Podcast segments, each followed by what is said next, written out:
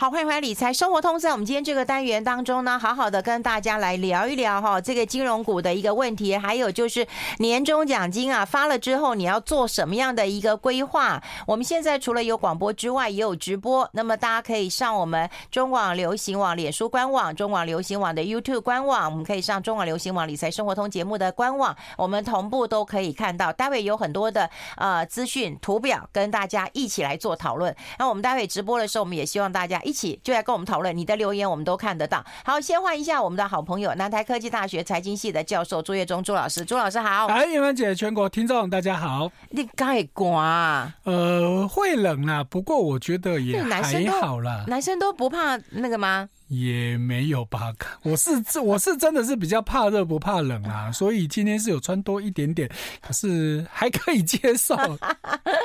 我碰到我们同事啊，那个吴董啊，我就说你怎么穿这么久？一个我老婆我们家，他说烘烫烫玫瑰，可是我觉得在路上大家就还是真的蛮冷的，戴帽子的都会戴围巾的，我、哦、这好多。那确实哦，不过因为像台北在中午过后雨停了就比较好一点，有下雨就会有。有差别，嗯嗯。刚刚我们还在回味啊，就是说二零一六年啊，是的，是的，嗯、那一年比这一次更冷哈，因为像我住内湖哈，内湖有个五指山，当时连五指山都下雪，这次都还没有。五指山上面就是有台湾的军人公墓。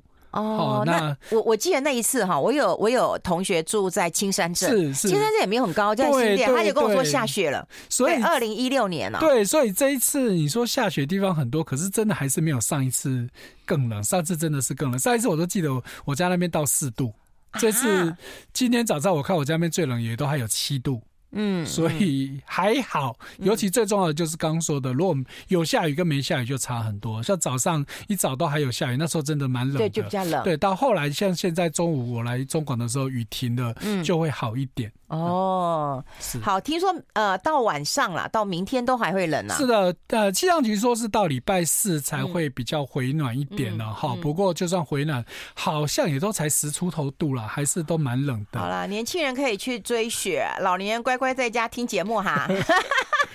我没有说你们是老年。哎，我觉得今天要跟大家谈，先谈一个议题，好不好？也就是说，我们台湾存金融股的人蛮多的，但说实在的，从去年到今年。都蛮忐忑的，哎，加个被细的金融股，然后来金管会恭喜啊，阿了就跟丢哎，是好，因为金融股这几年真的是多灾多难了哈。但最主要是新冠疫情的时候呢，哎，因为这个防疫保单，所以你金控股里面，你你的底底下有有这个是产险公司的哇，因为这个防疫险理赔的关系哦，大家都赔到稀累的哦哈。那好不容易市场转好了，哎，我开始有赚钱了，就监管会又要跟你说，哎，你的资本公积不可以拿出来配息哦，哇，这。这这下子，台湾号称超过六百万的这个纯股族啊，哈，尤其是纯尊金融股，真的是超级多的。那大家就开始紧张，那不，大家第一个想到说，那如果以后不能配息，那我们就。不能存金管。哎，可是资本公积是你的老本啊。呃，这其实是一种误解啦。那你你不能拿股东的钱出来配给股东啊？呃，其实也不能这样讲，因为整整个，因为这次呢，后来为什么金管会呢在十八号又宣布松绑？因为他把两个东西啊，就是资本公积跟法定盈余公积两个把它分开来看呢。以之前是要把它全部合在一起看呢。好，所以分开来看之后呢，好，我们先讲资本公积的部分。资本公积呢，你一口咬定说它是老本，这其实是不对的了哈，因为资本。资本公积它其实包含了什么东西？你的这个股票的价值超过你的这个你本身的票面价值，哎，所有公司不都都是这样子吗？你还跌破票面的，那表示你公司大有问题嘛？哈，那这是第一个，好，就是简单来说，资本公积是这么算的。可是呢，这资本公积里面还包含了一个东西，就是其实是你公司的业外营收，嗯，其实也会放进资本公积里面。哈，那可是金融股的业外营收，请问是什么项目？嗯。哎、欸，金融股，我常常下午在学校上课都跟都跟学生说，现在金融股基本上就是金融百货公司嘛，什么都做，什么都不乞丐。到底请问什么现在叫它的业外？嗯。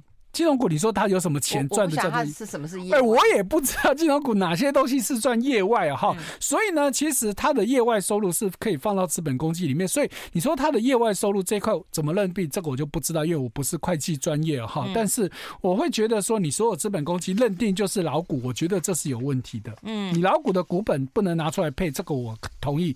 但是如果你今天是因为你的业外收入哈。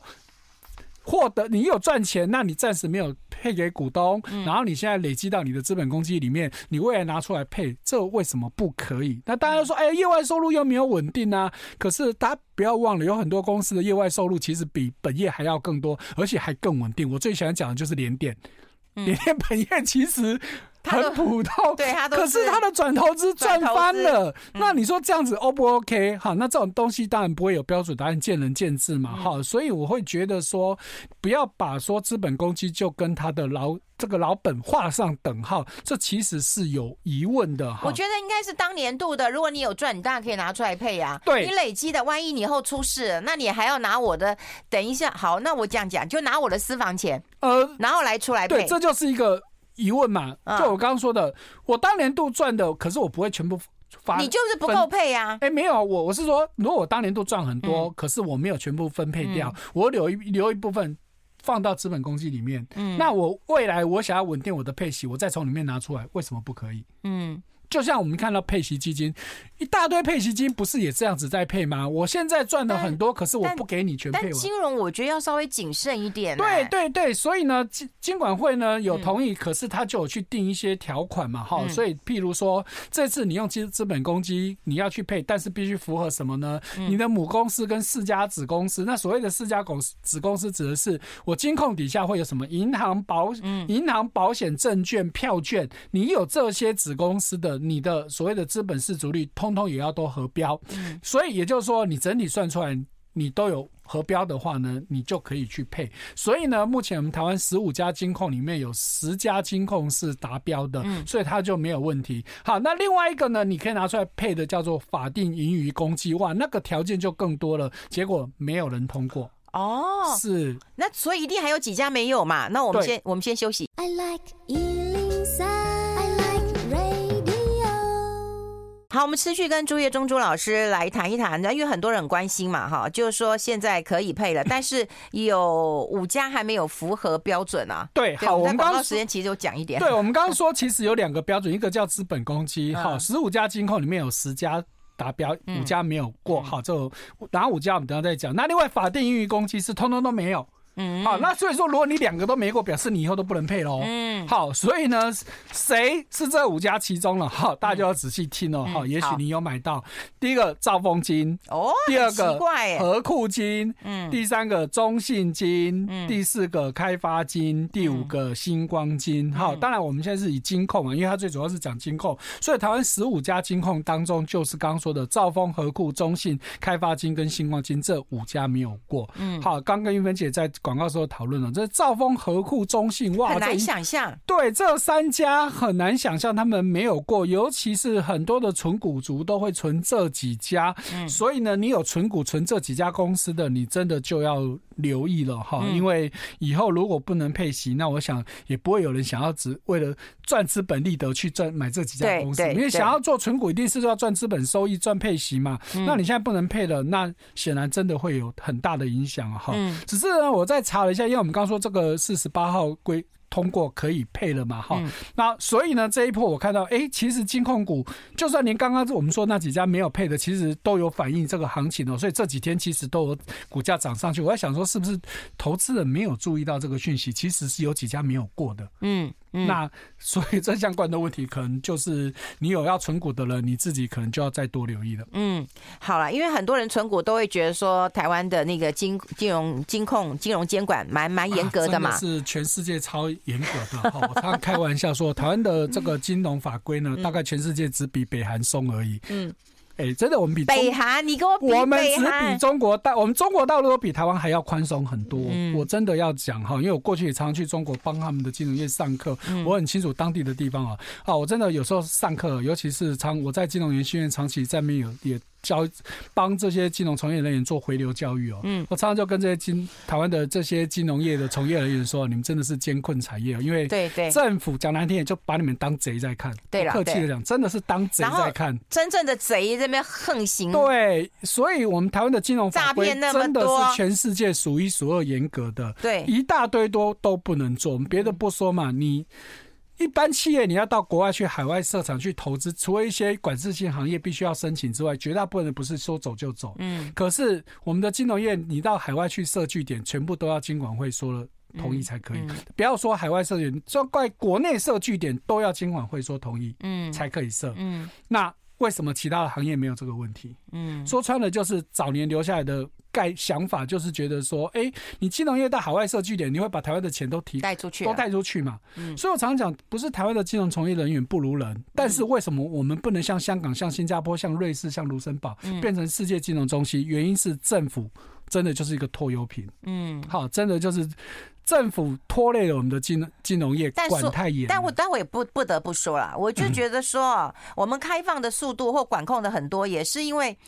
我觉得主管机关一想，就是被妈宝，就是早年发生过一些对发生事情之后，然后从此之后呢，就是一朝被蛇咬，已经不只是十年，是三四十年都还在怕草绳。对，然后就怕说，哎，这投资人，然后那那万一以后他的棺材本没了，他是什么什么发生社会动荡了，这些事情该怎么办？其实说穿了，其实是主管机关怕政治责任，嗯、其他都是借口。嗯、也就是说，大家过去如果比较老一辈的，你就知道，常常以前有什么。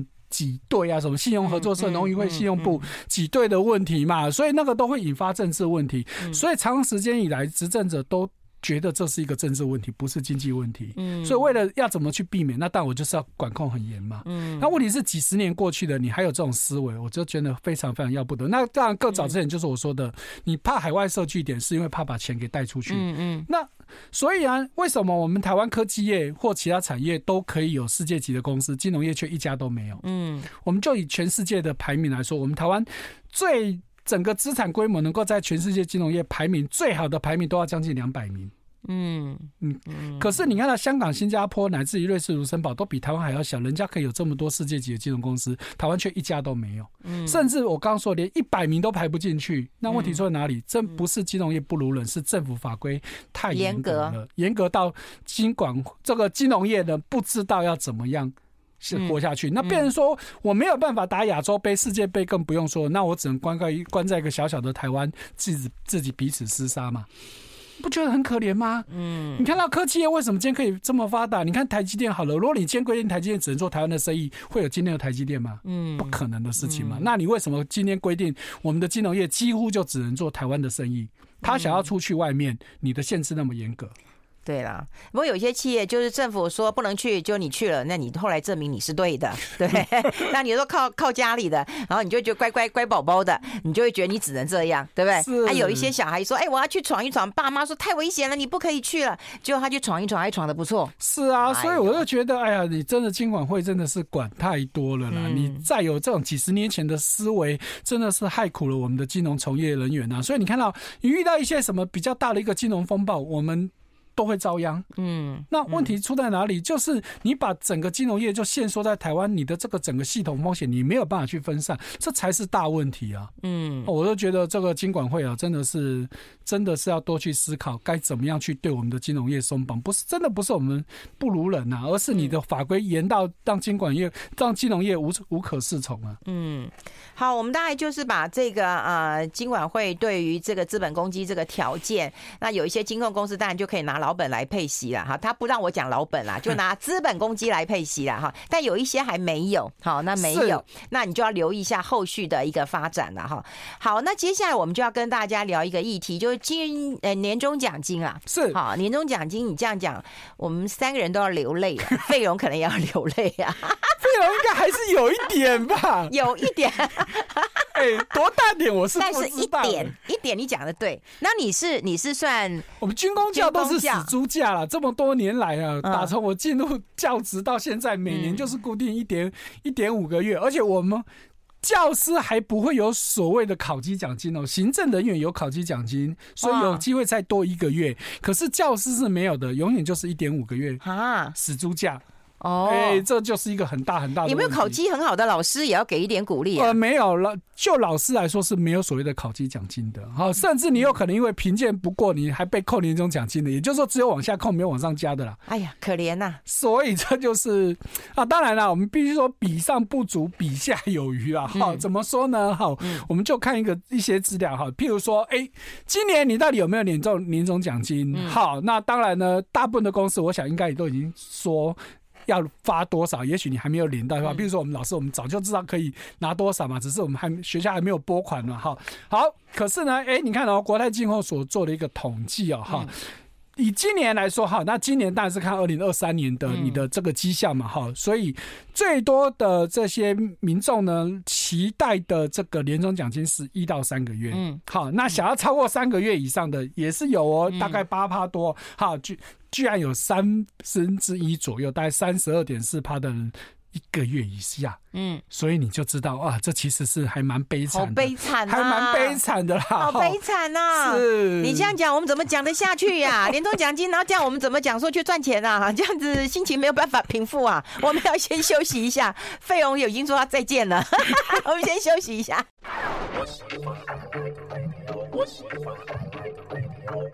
好，这里是来 Radio 中广流行网，欢迎再回到理财生活通第二个小时的节目现场。我们现场的特别来宾呢，就是我们南台科技大学财经系的教授朱岳忠朱老师了。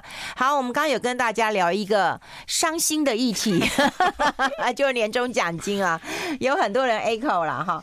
然后我们现在也有在做啊，我们啊现在直播的一个调查，那麻烦各位也帮我们呃投个票哈。你你觉得哈？这你觉得你今年年终应该有？几个月应该一个月、两个月、三个月、三个月以上，你觉得啦？哈，当然跟老板的觉得可能也不太一样。帮我们投票一下，我们待会可以跟大家来讨论。好，那刚刚讲就是说，大家还是期待一一到三个月了哈。是。那到底今年平均啊？哈，当然平均就一个概念呐。有人当然也很多，有人比较少啊。平均是一个什么概念？好，那当然就是就人力银行他们所能掌握的资讯去做一个统计啊。哈、嗯，那以二零二三年就是现在要发的这个年终奖金来说呢，全全台湾平均是一点零八个月，哎，所以各位听众，你可以自己衡量看看哦，你领到的数字是比这个多还是少？哎呦，对，那如果是比这个少的，那你是不是要考虑年后要转职呢？好，大家考虑看看。好，那一点零八个月这个数字听起来真的是有点少了哈，心酸酸呐。对，像我们刚刚前面有讲过，像我们军工价就是死猪价就是一点五个月了哈，但看到这个数字我们就还蛮安慰。哎，你要买年货啊，然后要包个红包的。对啊，对啊，所以说很多人都很怕过年了哈，因为可能奖金领很少，就出去的更多。好，那刚说一点零八已经很少了，可是呢，更惨的是它是十年来最少。嗯，哇，你就知道这个问题有多大。大家想说，哎，怎么可能十年最少？二零二零年不是很惨吗？对，二零二零年新新冠疫情很惨，所以呢，二零二一年的时候，可是当时都还有一点一个月。嗯。哎，现今年才一点零八个月哈，那可是如果你去对比一个数字，因为去年台湾的经济成长率真的就是金融海啸以来最差的一年哈，就大概就是十四年来最差，所以呢，去年整体的年终奖金也低，那其实跟政府公布的经济数据其实是有吻合的哈，所以呢，当然有些行业好啦，有些行业不好，那真的就是见仁见智啊哈，所以这是我们要去了解到的。好，那所以呢，有哪些行业会发的比较多呢？哈，我们可以先看到一个统计哦。哈，好，一样是人力银行他们所做的统计哦。刚刚说整体平均是一点零八个月，那最高的是谁呢？哈，其实是金融业，嗯，好，平均有到一点八三个月。所以我们前面在帮金融业报区啊，事实上他们还是很会赚钱哦。所以哦，真的就是很厉害哦。而且不是只有去年他们最好，他们已经连续十二年都是最好的。哎，那大家想说，哎。半导体产业、科技业不是应该更好吗？好，那这其实最大差别，其实玉芬姐前面也提到过。科技业很多都是发奖金，对对对，他们可能每隔一段时间就各种借口、各种名义就去发各种奖金。可是金融业比较少，反正比较多，大概就是年终发年终奖金。那有些可能会有其中哈，就是一年的其这年终中间的中的发一些奖金有，但是科技业这很普遍，金融业就普遍不普遍了。所以呢，你看到第二高的才是半导体产业，一点三八个月。可是我会觉得这其实是有失真的，好，所以这是要去注意到的。那那第三的是银建业，是一点二三个月。好，这是最好的前三个月。那最差的呢？这个大家可能就猜得到了，住宿餐饮业。好，只有零点五九个月。哎呀，辛苦了啊！那确实也是这个疫情复苏之后呢，可是好像也没有好起来，因为尤其是这两年又有。很严重的通膨，所以住宿餐饮业的状况还是不是很好哈。在医疗服务业也只有零点九七个月啊，真的要帮这些医疗服务人员真的是暴屈啊！尤其这些医护人员真的很辛苦，就领这么少，嗯啊，真的是应该给他们加薪了哈。那民生消费制造业平均是一个月哈，这是倒数第三的。好，那当然有些特别厉害的，我们刚刚说金融业整体平均是一点八三个月，哎，可是你看哦。前两年很惨的富邦，因为产产险理赔的关系，可是今年他们喊出来最高可以到二十个月，那平均也有七点七五个月到八个月。这种是不是总经理级呀？呃，当然有可能是高层主管了，但所以我们通常要看平均嘛。所以你看到富邦金平均是七点七五，哈，就是有一个那个年终奖金发放，哎，对，这张对，好，所以你看到，哎，国泰金平均也有四个月，兆丰金更是八到十个月，其他意银、台庆这些所谓的公股行库呢，也都有八到十个月。那差一点的华银、张银、合库也有五五六点五个月到七个月。好，那台银、土银稍微低一点，四点四四四个月，很好哎、欸。啊，所以就我认知，确实真的金融业，呃，不能说金融业，如果是银行来说的话，基本上四个月起跳是长时间以来的大概的习惯。嗯，也就是说，在银行业呢，大部分哦，不敢说绝对，大部分大概就是以年薪十六个月来计算。是很常见的事情。那更好的时候呢，大概就是六个月，这也大概是还蛮常见。因为毕竟我长时间在大学财经系教书，那我们学生也都在这个行业里面，所以这个状况其实我还蛮清楚的。好，那。比较特别的就是，哎、欸，航空业，我们都知道之前航空业真的是这个疫情期间很惨啊，但解封了哈。对，解封以后，你看到虎航告诉你最高可以到十四个月哦，平均也有十点八个月。好，那华航也有五个月，新宇航空就比较惨一点，只有一个月。好，所以呢，航空业，尤其是这这个刚讲到的虎航啊、华航呢，其实真的也都相当的不错。好，那航运的的部分呢，我们都印象很深。深刻，去年长隆啊，很多人都说他们的员工都是被年终奖金砸醒了，因为一发发四十个月。哈，今年当然不可能这么好了，但是还是会让人家流口水，因为六个月，嗯，还是比绝大部分的公司都来得好了。哈，那台塑集团倒是蛮意外的，因为去年这些塑化公司其实他们是不好的。哎，可是他们都有工会啊，我觉得都会有一个协协商。对，所以说像这个去年塑化业，其实绝大部分都在衰退。哈。因为这个很多这个战争的问题哦，所以让他们其实也受到很大的影响哦。但是你看到台硕还是维持三个月啊，我觉得这也还真的是还算是怎么讲，还算是对员工非常照顾了。好，所以这是我们去了解到的，算是有良心啊。嗯，好，但是呢，我们刚刚说了，即便刚刚说的这些行业呢有好有坏哈，但是一个普遍的现象就是，二零二三年年年终奖金都比二零二二年还要少。就算你刚刚讲到了最好的金融业、半导体产业，或是最差的这个住宿器餐饮，都在衰退。哎，都解封了，对不对？是，百亿百工百业都已经兴起了。对，还年终奖金还比较少。对，你说其他行业也就算了，我觉得金融业今年领的比去年少，真的很不应该。没道理啊。对，因为今年很多的金融业呢，他们啊，应该说去年他们的营收获利很多都在创新高，都有大幅的成长，结果居然发的比二零二二年来的少，我觉得。这多少是为了弥补前两年赔太多了，好，所以我觉得可能有这种氛围在里面，要不然没有道理。你的明明去年金融业的状况其实是很好，那半导体产业也是一样啊。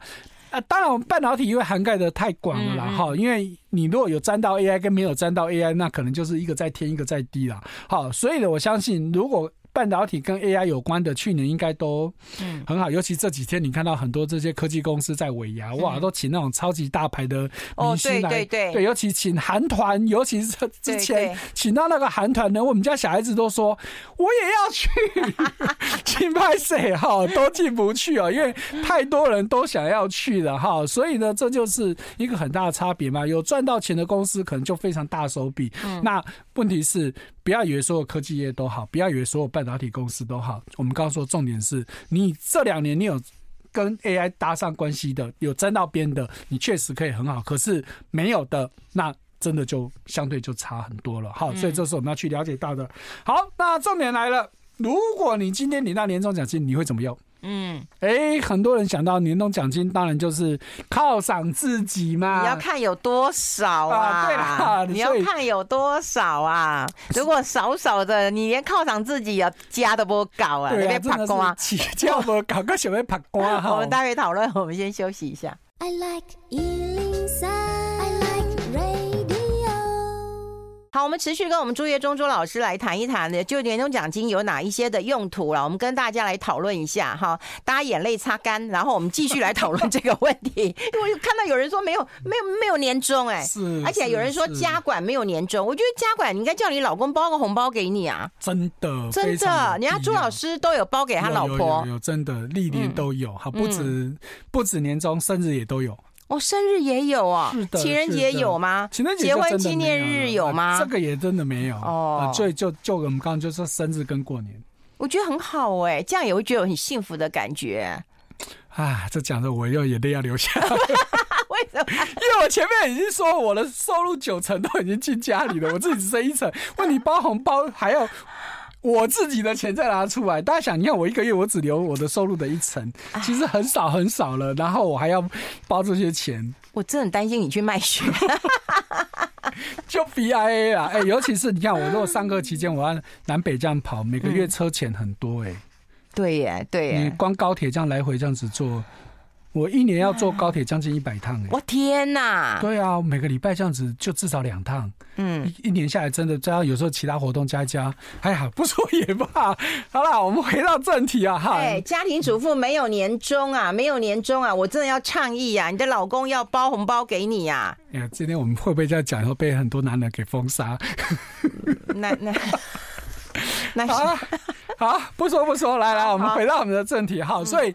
假设你有年终奖金，你拿到年终奖金，那你会做什么事情？嗯，好，那当然犒赏自己可能是第一个人的想法。那犒赏的方法当然很多嘛，有些人可能买些三西商品啊，有些人买买些名牌配件啊，那或出这几年很流行就是出国去玩嘛。尤其很多人哇，过年期间一定要出国，为什么留在国内要包红包给人家？我还不如把这些钱拿去我自己出去玩。我回回来的时候你也过完了，我不用再包红包了。嗯，哎，所以这几年这种情况真的很普。普遍了，好，那这是第一个。那通常会这么想，通常是比较年轻的。你有家庭的，可能就是第二种情况了。嗯，你家里有没有要换的、要修的？嗯，要补充的？哎、欸，家电。家具，或是房屋整修，很多人平时没有空嘛。过年期间可能家里总是粉刷啊、修修补补，哎，那个也都是钱呢。嗯，那有些家电坏掉了，哎，你这时候也要换，那都是要从这些钱来嘛。好，来，那再来就是玉梅姐刚提到了过年后的事情了。好，那很可怕。过年期间大人有红包，这个红包包含给晚辈的红包，包含给长辈的孝亲费，这个都其实包含在内。那再来就是。过年之后，第一个遇到的有小孩的开学的学费，哈，那。尤其是如果你念私立学校，那学费是很可怕的。嗯，好，那接下来还有税金。嗯，好，不要忘了哦，四月份就有牌照税了。嗯，五月份有所得税，还有房屋税哦，都是税。你要不要预留一笔钱？再来，很多人保保费是每年趸缴，对对，那又是一笔钱，你要不要先预留下来？哈，所以呢，你当你拿到这些钱的时候，你就自己要先去做一个衡量哦。好，那。假设你上面那些都解决之后呢，你还有剩下的钱可以支配的时候，那这时候很重要的两件事情呢。第一个，要不要拿来还债？嗯，哎，这个债的项目就包含很多了。嗯，你有房贷的，有车贷的，有学贷的，甚至消贷的。消贷就包含的信用卡、现金卡的这个循环性利息的部分呢。好。这个部分你要不要去还？那最后行有余力，那你要不要做一些储蓄投资哦？好，所以呢，你看这段时间有很多的投资机构就提出各种建议，就跟你说，哎呀，你可以有什么五二三的分法啊，三三三的分法啊，也就是说五二三或三三，就是基本上就是告诉你就分成三份，告诉你一份投资理财，一部分呢可能就是刚刚说的还钱，另外一部分就是其他的支出。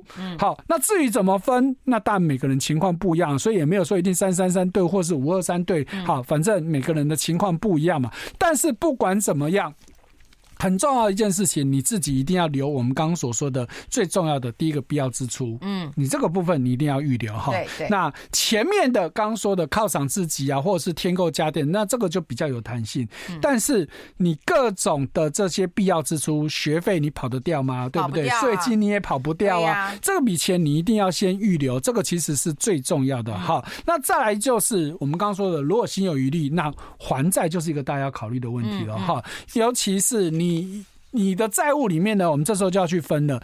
你的债是什么债？嗯，好，譬如说我们刚刚说的信用卡的循环利息，这个通常非常非常的高，大概都十几二十趴。再来就是车贷，嗯，哎，车贷这个通常也不会太低哦，大概以现在的水准，大概五六趴都还都跑不掉。那再来信贷，那信贷的这个。弹性会比较大。如果你是在五百大企业或是军工这样，你的信贷利息其实是低的。嗯。可是如果是一般企业、中小企业的员工，那个你去借信贷利息就高了哦。好，所以简单来说，就刚刚说的信用卡、车贷跟信贷这三个通常是比较高利息的。所以呢，你要去有钱要还钱的时候呢，给大家两个基本原则。第一个。由高到低，我们指的是利率。利率好，也就是说，利率越高的你要先优先还，所以这时候信用卡循环利息真的要先还，因为那个真的是很可怕，尤其它还会有复利的效果，利滚利。你很多为什么过去几年有那些什么卡债族，基本上都是这么来的。好，第二个呢是由小到大，也就是说先还小钱再还大钱。好。为什么呢？因为通常大钱我们可以做所谓的整合负债，嗯嗯，也就是说你把很多笔的欠款集中在一起呢，譬如说找个金融机构，他会帮你代垫还款，你把这些负债整合之后呢，来就变成你只欠一个人，而且这时候通常利息它可以压低一点，所以呢，我们。越大额的话，你越容易去做这件事情，所以你小钱要先还，大额我们有更多的方法去处理哦。好，所以这是还钱的三三个呃两个原则。那尤其是我们刚刚说的前面三个利率最高的，可是剩下两个就是房贷跟学贷，因为这两个通常利率比较低，尤其学贷利率是非常低的，因为政府有补贴嘛。那房贷利率最近当然因为通膨升息的关系，现在又比较高，但现在大概就是两趴出头哦。好，可是这时候就有一个问题。题了，我有钱，我要不要先还房贷？好，这也是我常常被问到的问题哦。好，那这时候呢，就有两个考虑的原则。哈，考虑就是你有没有本事，对不对？你有本事赚。好，我们先休息一下，待会讨论。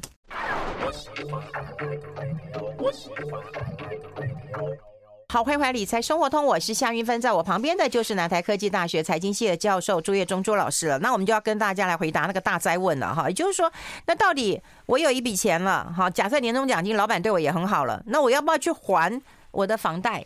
嗯，对，房房贷呢，一个很大的关键叫做通膨。嗯，好，那为什么呢？因为我们要先了解到，房贷通常就是以以平准的方式在计算。所谓的平准，就只是说，假设利率不变的情况之下，你每一期缴的金额都是一样的。嗯，所以哦，如果你现在一假设一个月缴三万的房贷，你十年后还是缴缴三万的房贷。对对对。好，我是说利率不变的前提之下。好，那你想，你现在三万跟十年后的三万怎么会一样？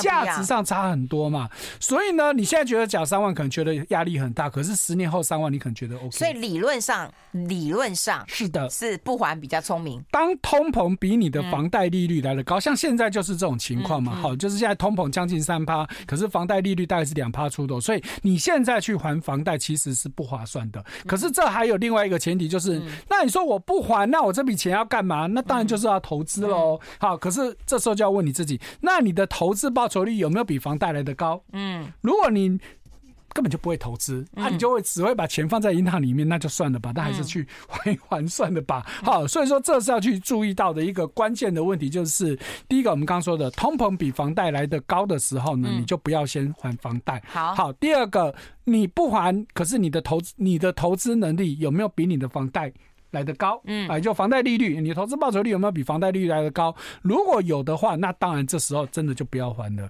大家想说，哎呀，投资报酬率比房贷来得高，其实你现在。不难呢、欸，一点都不难呢、欸。对，但是如果你都不会，你听别人讲的，然后然后你去那个，那你就不要乱搞了。对，如果你真的都不会，那真的就不就不要乱搞了哈。韵芬姐说的非常对啊，不要道听途说，就听人说，哎呀，买什么好，买什么好，真的不要哈。所以这是我们要去注意到的。好，所以呢，我们现在就假设你有一笔钱可以投资，可以运用了，就是刚刚我们说的该必要的这些花费，你全部都。都解决掉了。好像刚刚网友有留言说：“哎呀，这用用做做就全关了。”好，哎呀，那我也不知道该说说什么好了。好，所以如果假设你今天真的我们刚前面说的必要之处都解决之后，你真的还有余钱的时候，那你要怎么去运用呢？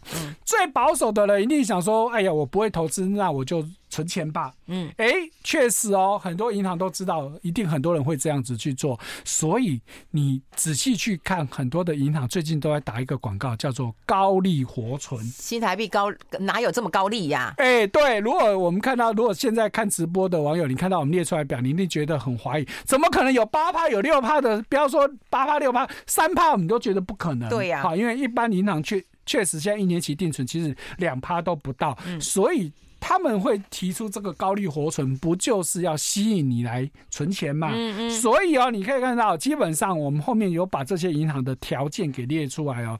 来，大家很明显可以看到，第一个关键字叫新户，嗯，也就是说你本来不是这家银行的客户，嗯，你来这家银行开了新的账户，嗯，你才可以享有这样子的优惠存款。哎呦。第二个告诉你就是有上限，嗯，也就是说，哎呀，不要以为利息这么高，我。多存一点金拍谁哈，所以你看到联邦喊到八趴，但是上限是十万；王道银行六点六六趴，上限也是十万；星光六点零八趴，只有七万。好，那国泰跟台新啊，基本上也都有限制，我们就不一个一个念。好，这是第二个限制。那第三个限制叫做时间。所以呢，你看到刚刚听起来好像条件很好，可是呢，最多的星光也不过只能让你存四个月，少则像刚联邦只有一个月，王道跟台新也只能两个月。不过最特别的是国泰世华银行，为什么还要一九九八年呢、啊？这是怎样？身份证要对一下号码，乐透啊？他是鼓励年轻人到他那边去开户，啊、年轻人对，对他希望吸引年轻人，对，吸引年轻人哦，培养新的客户嘛。所以你看到、哦、他是新户并指定子账户，所谓的子账户就是现在很多人就会利用银行。账户管理说：“哎，我一个账户是，譬如说负责日常生活开销，一个做投资理财，另外一个可能是做什么作用。好，以前会开很多的账户，那银行现在跟你说不用，你就是开一个银银行账户，但是你可以设定虚拟的子账户，它指的是这个东西。嗯，实际上你还是只有一个账户而已哦。好，但是你看到国泰世华，它有。”定上限五万，但是它没有期限哦。嗯，哎，所以你愿意去开这个账户五万，但是它是三点五趴，比目前市场利率大概高了一趴多，还不错。哎，其实还是不错，只是五万块真的是有点少了哈。但是因为它是针对，如果你是年轻人，我觉得还可以，对嘛？你看九八年出生到现在，你也才二十六岁而已。好，二十六岁，坦白说，很多人可能连五万都拿不出来，这也是一个很悲惨的事情。嗯，好，那当然我们刚刚说的是最保守的哈。如果你有。能力好，或者是存股，对，这时候呢，你就是买股票或买基金的。好，所以我们先讲存股哦。台湾投资人真的非常非常喜欢存股哦。好，那我们在过去节目也都讲过。好，所以呢，现在呢，一定很多人有钱之后呢，他就想要去存股。存股看什么？通常都是看现金值利率嘛。所以呢，我们现在帮大家整理一个表，是根据去年的现金值利率来做排行。可是我加了一个条件哦，什么条件？你要有填息，而且我是以过。过去五年都有填息，而且是完全填息的，因为 大家都知道嘛。如果我今天配息，结果是贴息，嗯，也就是说我没有填息的话，那这等于。所谓的配息是配到自己，就左手右手啊，对不对？对嘛？我这边扣掉，我这边赚到，表示我真的有拿到。对，所以有没有填息很重要啊。所以呢，哎，我们就列出来了，好，帮大家整理。以去年为基准的话呢，最高的是长隆，哇，它的现金值利率高达四十五趴多。好，那当然这个不是常态了，哈，大家也知道，因为之前它很很赚钱嘛。好，那第二。的是这个光群镭射，好，这个股号是二四六一，它一去去去年也有十四帕多的殖利率。那第三的是。特森 KY 六六一六的特森 KY 是十，它是十四点七四帕啊，也是很高的。好，那再来就是三幅化工，好，四七五五的三幅化，它有十三帕多。那第五名是这个金城科，它是六四一九，它有十二帕多。哎、欸，你这筛选条件是殖利率高，而且五年有填息嘛？不过我只听过长荣。对，你其他其实很红啊啊啊！你那没有注意到三幅化这是啊，前一阵子也很红啊，就是那个特用化学嘛。哦，就比如说把很多科技业啊、半导体产业，他们其实都要用到，所以特用化学有一段时间也蛮夯的。好，所以方文化确实之前表现不错。好，可是呢，如果你把这刚刚说的这五家公司推到近三年、近五年，你去看它的值利率，好像就不怎么样了嘛。嗯，好，那原因就是我们刚刚说，我们是用过去一年去去排序的，得到了这个表哈。那后最后面的这个填息天数，我们就不特别去讲了哈。有人填息可以很快，有人要稍微慢一点。所以呢，如果你今天要真的要做存股的话，我会建议你不能只看近期的这个殖利率，你要看更长的。时间拉长。对，我们先休息一下。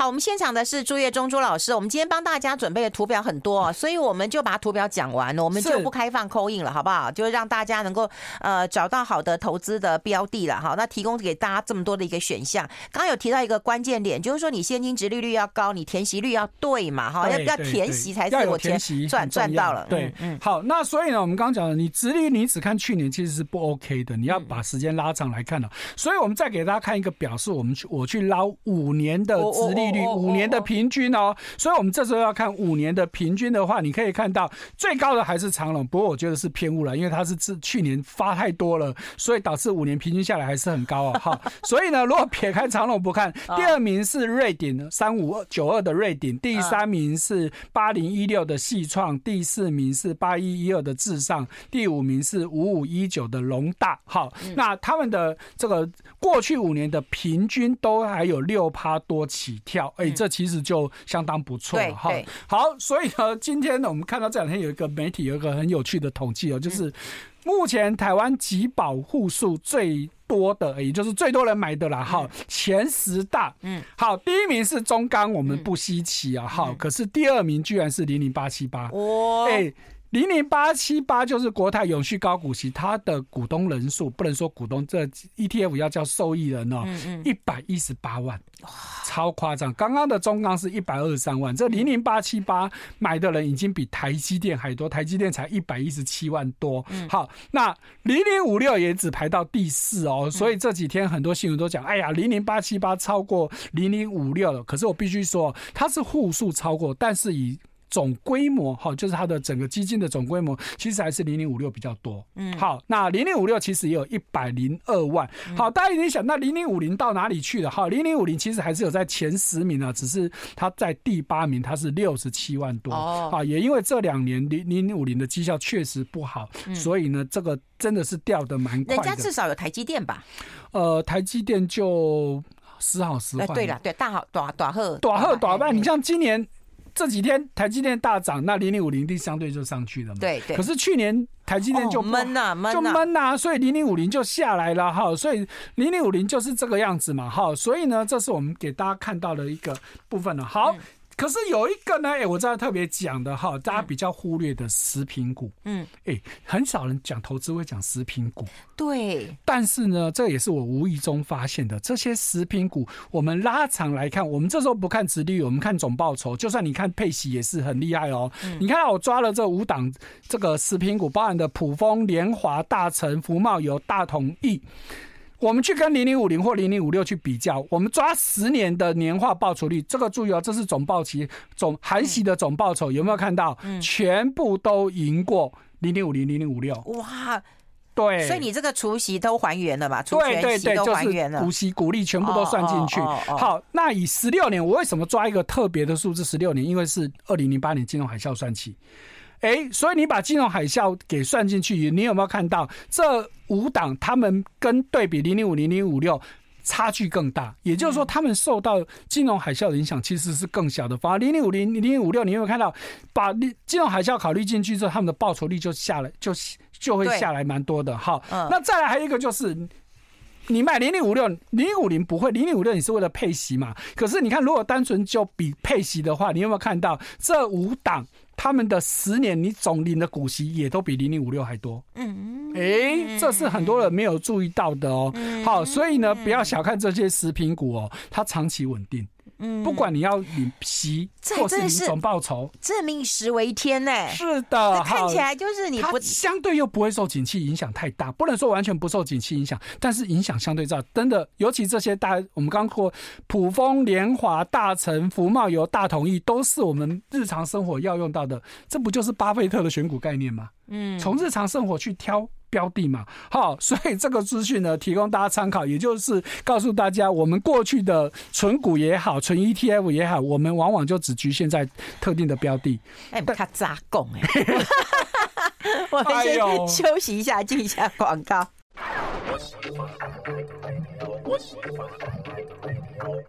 好，我们持续跟我们朱月忠朱老师来啊谈一谈。刚刚有提到食品股啊，这个长期的绩效竟然不是不输零零五零跟零零五六了哈。是。那我们就来呃，这个朱老师真的很用心啊，帮我们节目做很多的图表。我们来看到，就台湾有很多高股息的 ETF。对，我们也把它的绩效拿出来看一看，好不好？对，好，我们在过去其实有讲过相关的哈，如果大家有兴趣，你可以去找一下整个实际的介绍。但是我们现在重点就是绩效，好，所以呢，我在这边列出来十四档哦，哈，从最早的零零五六到比较新的零零九三二，为什么说比较新？因为有更新的出来了啊。好，我们这个太新的，因为没什么，还没有什么数据，我们就不多说。我们就以今年到目前为止来说，哈，这十四。档好结算到昨天，通通都是赔钱的。好、嗯，虽然我有一档就是零零九三二，我没有忘了写一个负号，但是它实际上是赔钱的啦。好、嗯，好，所以说哦，这边都是因为它是红字了，对对，基本上都是赔钱的。而且哦，如果你对比大盘，其实只有零零九零零是跌的比大盘来的少。嗯，好，因为大盘截至到昨天大概是零跌零点六六趴多，好，所以你看到这十四档当中最多可以跌到四趴多，跌到三趴多的，哈、嗯，那为什么会这个样子呢？其实最主要就是因为台积电今年表现相对是好的，嗯，好，那所以让大盘的跌幅相对少，好，那问题是这些所谓的高股息的 ETF，要么根本就没有一台积电，要么有也是一点点而已，所以呢，在以台积电为主的这些相关科技股带动。那可是你这些高股息的基本上都没有沾到边，所以他们的绩效相对落后。尤其大家也知道，开年以来是那时候台股跌得很凶嘛。可是后来反弹，你以为全部都反弹吗？没有啊，其实就是这些科技股，尤其是跟 AI 相关的嘛。问题是这些高股息 ETF 基本上都没有。好，那撇开今年不说，你就算看去年的绩效，好，我们给大家先一个数字哦，就是去年大盘大概是涨二十六趴多，嗯，所以你看到其实也有也有几档它的绩效是连二十六趴多都不到。哎、欸，这时候你就要去注意到了哈。那超过二十六趴多的，哎、欸，譬如说比较高的，你看到是零零九一八，它其实到五十八趴多的报酬率的哈。那零零五六也很高，有五十七点九九，哈，也是很高。可是有一个凯凯哦，还有九一五六十一点哦，对对，忘记没有漏掉，还有一个零零九一五。好，所以你看哦。前三名就是去年来说最高的是零零九一五，好，第二名是零零九一八，第三名是零零五六，好，可是这两年最热门的零零八七八、零零九一九、零零九二九都没有在前几名。哎、欸，我们这个都是含息的总报酬哦，所以这也就是投资人的迷失哦。你在买这些配息 ETF，你永远都只看殖利率，可是不要忘了净值难道不重要吗？重要啊，其实净值比。殖利率还更重要，比配息还要更重要，这这才是重点所在嘛。要不然你配了息就赔掉净值，有比较好吗？完全没有嘛。好，所以这大家知道。好，那再来还有一个问题，我们刚刚说的啊，零零九一五，你看到它的报酬率六十一趴，零零九一八五十八趴多，零零五六五十七趴多，你看起来真的是觉得很好。可是呢，哎、欸，很残酷的事情，如果你跟主动式基金去比。哎，所以呢，我们如果跟主动式基金去做比较的话，好，我们可以看到。去年主动式基金绩效排名最好的，嗯，好，前十名其实只有一档 ETF，可是那一档 ETF 我们过去节目讲过很多次，叫做零零七三三富邦台湾中小 A 级动能五十，哎，都不是刚刚他这个广应该没做什么广告，大家都对他这个蛮蛮陌生。对，我就觉得这档真的很奇怪，他明明以一台股 E 相关的 ETF，不管你是哪一种，反正只要是台股 ETF 的来说，它是长期绩效算是非常顶尖的。问题是，它到目前为止规模只有二十一亿，你看到有多少都是破千亿，千亿，不止千亿，还两千多亿。像刚刚说的零零五六跟零零八七八都是破两千亿的，这一档只有二十一亿。我很想问富邦，为什么你不爱他？不做广告啊？对，难道他不是你亲生的吗？好，所以我这样很委屈。而且我的意思，委屈的意思说他绩效不错。对，而且他不是一年哦，你看哦，你拉到三年，甚至拉到五年，嗯，有没有看他到五年都还有三百多趴的报酬？率，嗯，那为什么富邦不拿它出来打广告？嗯，我这次我百思不得其，我是没有机会遇到富邦的人了。嗯，我觉得明明你有一个强棒，嗯，你不都从来不帮他打广告的，嗯，这真的很奇怪啊。好，那刚刚是说去年的哈，但是。你看到这些去年好的前十名，你往前拉，嗯，过去三年、五年、十年，你说它的绩效有好吗？我们不能说它不好。可是如果你对比，我们如果真的拉十年来看，好，所以我们再给大家另外一个表哦。嗯，我们如果用十年来排名，好，十年。的累计报酬率，把它拉对，刚刚我们的排名是只看去年的排名，我们现在看十年的总排名，你可以看到前十名还是只有一档 ETF，可是这一档叫做富邦台湾科技指数，它是非常。老牌的 ETF，嗯，富邦也没有在帮他打广告。哦，真的好，有机会真的要好好问问富邦，你为什么都不帮你的亲生小孩打点广告呢？对，你投信总经理是是来了解一下吧，你对你十年你可以排到第六名就厉害耶嘞！你就算只拉到去年四十五趴多，也算是差强人意。那你为什么都没有帮他打广告呢？嗯，啊，这真的是很奇怪。因为你你你说实在，你这个近十年台股基金绩效的排行，说实在很多都是他们的旗舰型啊，对，大家很都耳熟能详。是，唯独你看，不管是野村呐，或者什么统一、安联，这些其实都是他们的旗舰。没错，唯独这个富邦，我真的没听过。哎，可是它是非常的，几乎就是第一代第一代的 ETF 了，也就是他们的这个股票代码都还是四码的。哦，它是很老牌的，是零零五几，我忘记，反正是很老牌四码的那个时代的。对，现在都五码了啦。对，所以它才会有十年嘛，要不然现在 ETF 有超过十年的，我们下面有数字嘛。现在超过十年哦，这边没有放 ETF，超过十年，我记得只有十二档而已。嗯，哎，所以它是很老牌的，人家绩效长时间稳定。那你现在买那些正在热门的，你有没有发现？嗯。三天两头就可以说，哎呀，这个好，过两天又这个好，然后再过几天又那个好，这其实是一个很大的问题哦。你喜欢你的投资常常变来变去吗？我相信没有人喜欢嘛。可是这几年你没有发现吗？这个热门的 ETF 一直在换人做做看。嗯，你看，这从零零五零到零零五六到零零八七八到零零九二九到零零九九一九等等，市场上永远有新的 ETF 出来，你不不觉得很闷很烦吗？嗯。你永远在随波逐流的话，你真的赚不到钱。